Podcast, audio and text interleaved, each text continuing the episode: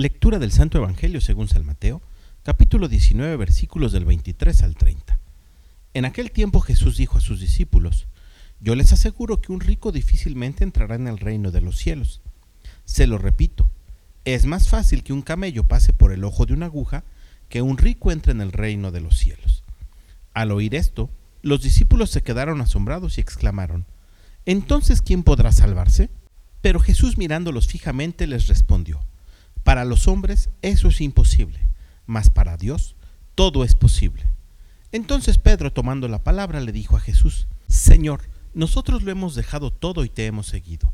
¿Qué nos va a tocar?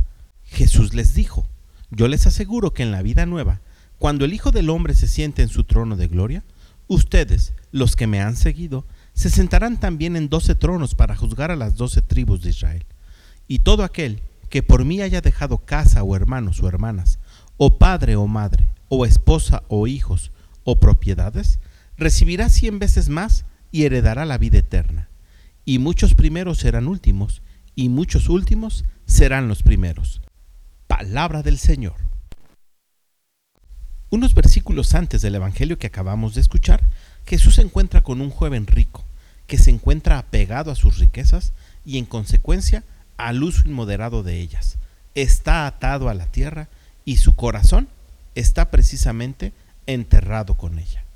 Y precisamente por ello Jesús dice que es más fácil que un camello entre por el ojo de una aguja que un rico al reino de los cielos. Y desde este punto de vista, no importa si tienes muchos o pocos bienes materiales, si tu corazón está apegado a ellos, es entonces casi imposible, dice la palabra de Dios, que el rico pueda entrar en el reino de los cielos. Pero para Dios no hay imposibles.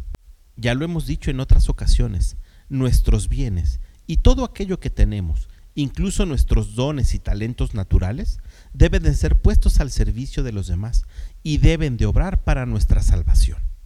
Y cuando así lo hacemos, Dios promete darnos el ciento por uno de todo lo que hagamos en esta vida en la vida eterna. Así que ya no se vale decir no tengo dinero o tengo poco, porque también con tu vida y con tu tiempo hay mucho por hacer. Que tengas un gran día y que Dios te bendiga.